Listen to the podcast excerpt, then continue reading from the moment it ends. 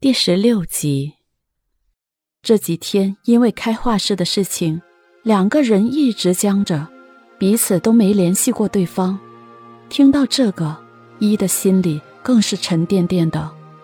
本来被拖延下来的事情，他主动找到了殷超然，两个人一拍即合，把画室的地点也租好了，然后开始了装修。当然，一能听到。殷超然自然也会听到，不过他那么细腻的人，知道依依心情不好，便什么都不问，只是尽力的做着他们的工作，尽力的让依依感到自在。萧宇航倒是没在意这些消息，一来他和依依赌气，二来学校正在筹办大学生辩论赛，他也忙得很，所以说这种事情最后知道的。永远都是当事人。等他忙完了，一个星期已经过去了。他去找依依的时候，同学说他们在如新画室，于是他找了过去，看到了这个被依依和殷超然布置得素雅、整洁又兴趣盎然的画室，充满了艺术的美感。依依这样我行我素的和殷超然合作。萧宇航心里很不痛快，他强压着一股怒气，而依依见了他，想起那些传闻，对他也有点冷淡。两个人没说几句话，萧宇航就负气的走了。回到了宿舍，他连着喝了三天的闷酒，杨天琪表示赔不起了，第四天就没来。这天，宇航还在喝着闷酒，听到有人敲门。打开一看，竟又是张涵雅。她穿着一身粉蓝色碎花裙子，外面披一件白色毛外套，头发长长的披在身后，看起来很甜美的样子。你怎么来了？宇航微醺的问道。我就是来谢谢你。张涵雅带了点腼腆，温柔的笑着说：“不用客气，怎么说你都是依依的妹妹。”我照顾你是应该的。你是不是喝酒了？张涵雅看他醉醺醺的，便扶着他进了寝室，把门关上。房间里一片凌乱，看得出最近他没有心情收拾，而且以前依不时会过来帮他整理，最近他也没来，所以显得特别凌乱。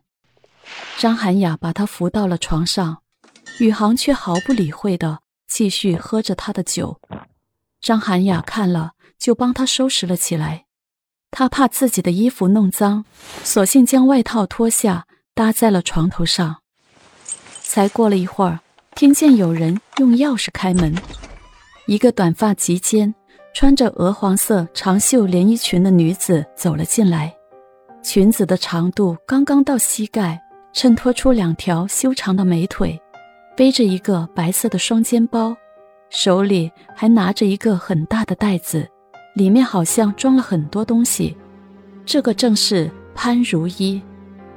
依依没有想到房间里除了宇航，还另外有一个女人，很是诧异，就僵在了那里。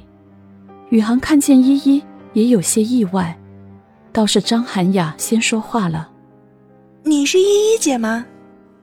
依依更是诧异的看着眼前的女子，长得娇俏美丽，几分羞涩却又性感妩媚，正是默默对她描述的那个跟萧宇航在学校一起吃饭买东西的学妹的样子。你是？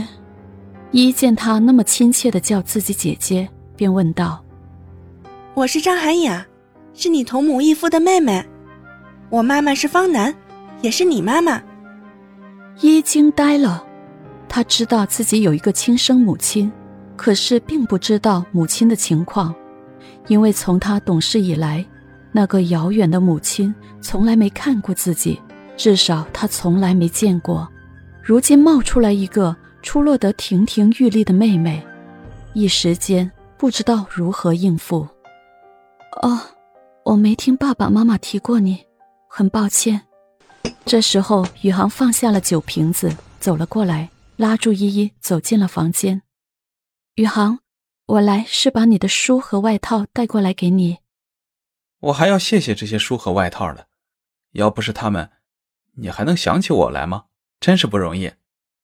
宇航有些故意撒娇的抱怨道，手还是紧紧的拉着依依。张涵雅看了，便说道：“依依姐来了，我就先走了。依依姐，我也在这所大学读书，是宇航哥哥的学妹。我在大一的金融二班，你愿意随时可以来找我。”他看得出来，宇航有话想和依依说，便识趣的拿起自己的外套走了出去。怎么了？有这么吃惊吗？你有个同母异父的妹妹。你是因为她是我妹妹才请她吃饭的吗？依依好像摸出点门道了。要不然呢？那你为什么不跟我说？你和殷超然做了画室，不是也没和我说吗？可我提前和你说过的，那我不是没同意吗？宇航见依依来看自己，心里的郁闷和懊恼已经消了大半。依依不再说话，他不想说。你怎么知道我请他吃饭的？宇航敏锐地问道。我听人说的，整个学校怕是没有几个人不知道吧？所以你就丝毫不顾及我的感受，跑去和尹超然开了画室？嗯，依依撅起了嘴。